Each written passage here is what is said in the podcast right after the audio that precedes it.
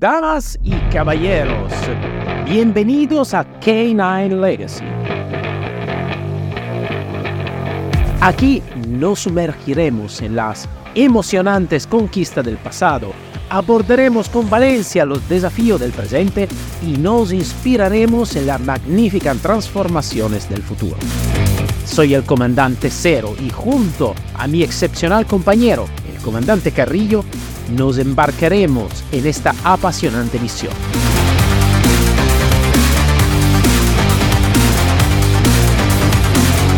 K9 Legacy, el podcast que alimentará tu espíritu y encenderá tu llama interior.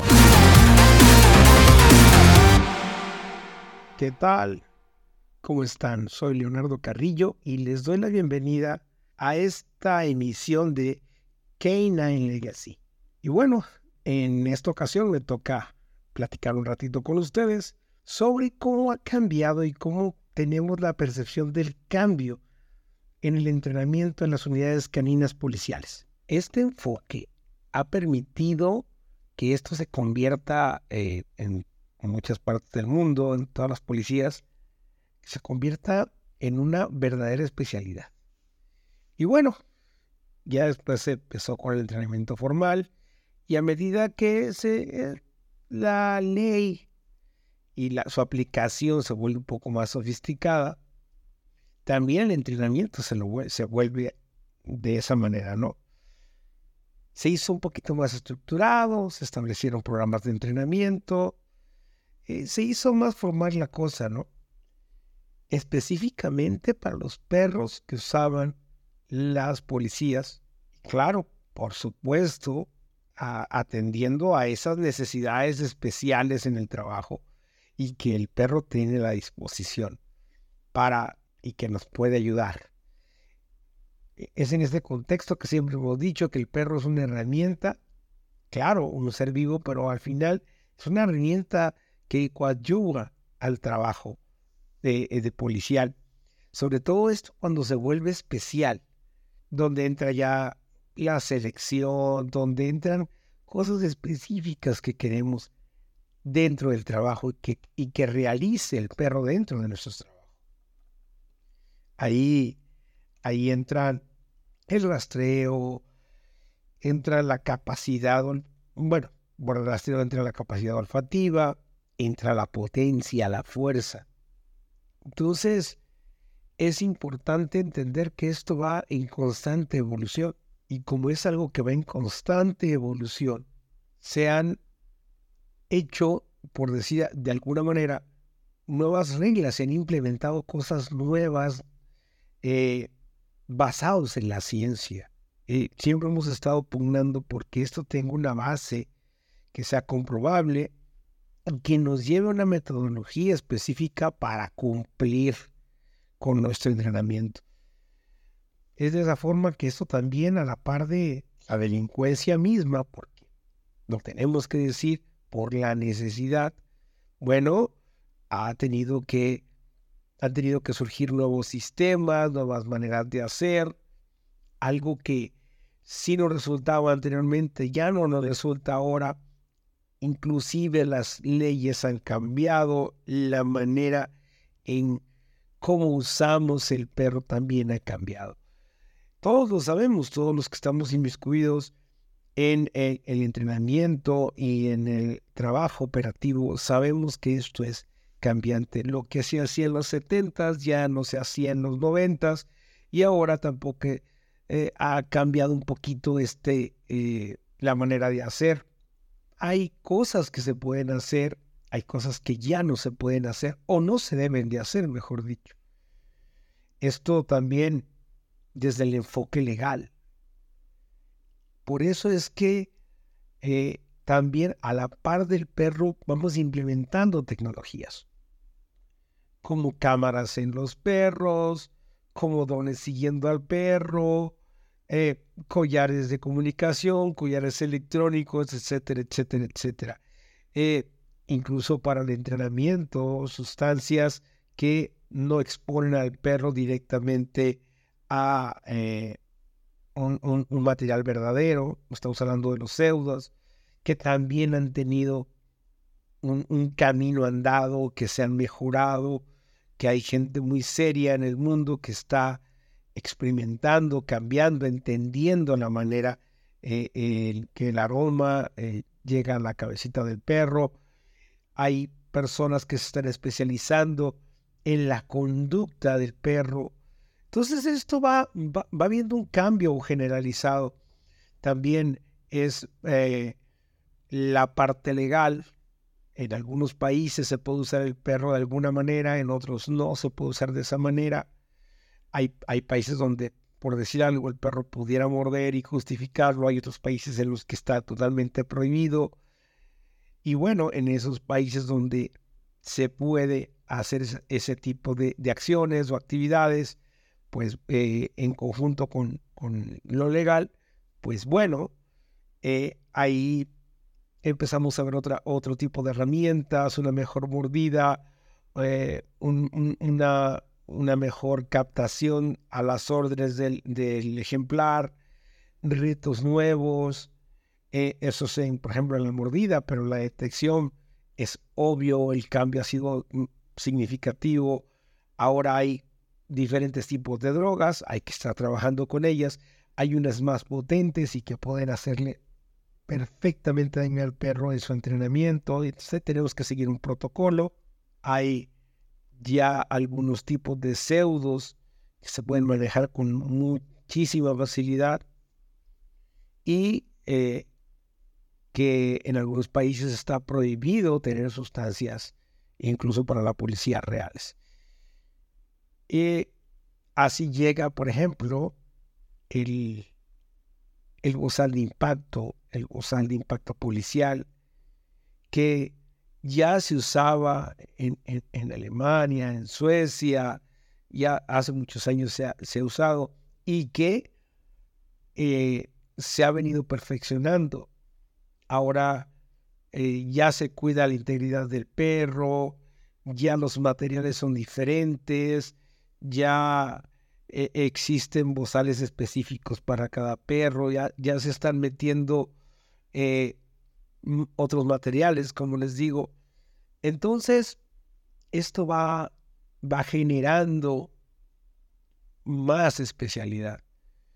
En el caso del bozal de impacto, bueno, ya no, ya no nada más es de que impacte, es porque impacta, cómo impacta, qué repercusiones tiene en su cuerpo, qué repercusiones legales puede llegar a tener. Entonces, es verdaderamente bueno, pienso yo, que estos cambios tengamos que aterrizarlos, tengamos que tener la mente abierta y decir, no podemos estar haciendo lo mismo que hace 20 años, 30 años. Eh, la educación en este sentido para los manejadores y entrenadores eh, de perros policiales también ha tenido un cambio significativo. Ahora lo están viendo desde el lado de la ciencia, de la biología, de la física, eh, a la par con el derecho, etcétera, etcétera.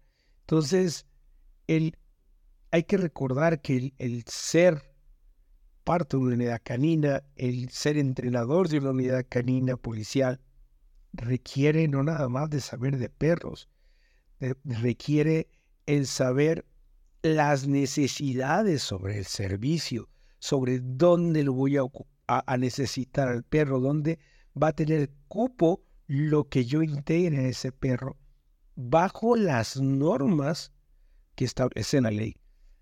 Entonces no es nada más de ponernos a hacer, es de ponernos también a investigar, tenemos que hacer propuestas, tenemos que tomar todas las herramientas de antes de hoy para formar el futuro de, de esta especialidad. En muchos países no se tiene todavía este concepto ya hay cambios, ya ahora la gente está más pendiente por el bienestar de los caninos policiales y a la par por darles cabida en la especialidad. Un ejemplo de esto es ahora eh, sabemos que el perro tiene que tener una buena constitución física. Entonces, el alimento, eh, el ejercicio específico para que cumplan con esa función, pues es muy especializado. Entonces, eh, haciendo una recopilación de todo esto, tenemos que entender ahora los que estamos de este lado del entrenamiento, de la capacitación, que no todo es lo que nosotros pensamos, que hay muchas cosas que tenemos que analizar, hay cosas nuevas que se están viendo, hay que ver si funcionan, pero no podemos decir no. Y este es uno de los graves problemas que tenemos en todos los países donde hay especialistas eh, del canoe policial. Hay, muchas eh, ocasiones en que solamente te mueven ahí por la necesidad del servicio y crees que ya nada más ese falso empoderamiento por pertenecer a una unidad canina ya te hace un profesional. Y no es verdad. Porque siempre lo he dicho. A la par de ser un policía más, con las obligaciones de un policía, te conviertes al ser parte de la unidad canina y trabajas con un perro en un especialista. Ya no eres el policía normal, el regular. Ahora tendrías que tener otro tipo de manejo con tus armas, porque llevas a un perro a un lado. Tendrás que tener los cuidados normales más adheridos al uso del perro para que no te estorbe la función o para que no vaya a ser consecuencia en algo, en que era algún error, una responsabilidad. A la par de eso, tienes que entender y conocer de entrenamiento canino, tienes que saber un poquito de biología, tienes que saber un poquito de etología, tienes que saber de cuidados caninos, tienes que saber de primeros auxilios, tanto caninos como de personas. Entonces, tienes una responsabilidad real como especialista. De otra manera, solamente eres un policía con un perro agarrado en una correa y hasta ahí. No quiero usar la palabra que todos en, todas partes usan, pero en eso solamente quedarías. Entonces hay que pugnar por eh, la profesionalización y dentro de esa profesionalización hay que tener un cambio de mentalidad. El mundo está cambiando, la manera de instruir está cambiando, estamos entendiendo mejor el mundo canino, estamos en una época donde los que están del otro lado, los malos, también usan tecnología, también eh, están al día porque ellos tienen recursos, tienen el tiempo para hacerlo. Entonces, hay que estar preparados para este tipo de situaciones, hay que cambiar, hay que abrir un, cambio completamente de mentalidad en cuanto a que esto está evolucionando.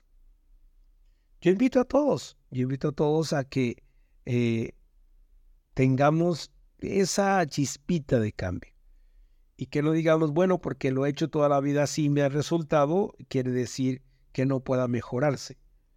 Quiere decir que no puede introducir nuevas eh, modalidades o que no pueda introducir dentro de mi eh, badaje eh, de conocimiento, no puede introducir otro punto que pueda ayudarme a eso.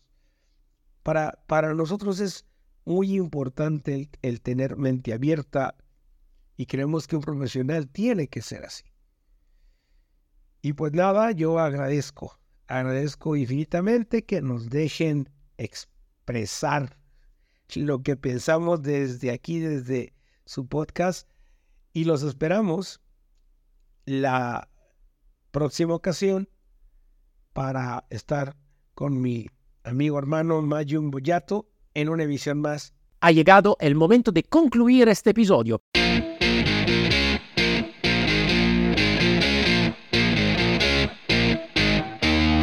Pero nuestro viaje está aún por descubrirse por completo. K9 Legacy, el pasado, el presente y el futuro de la élite. El podcast que ilumina el camino hacia la grandeza y trasciende los límites de lo posible.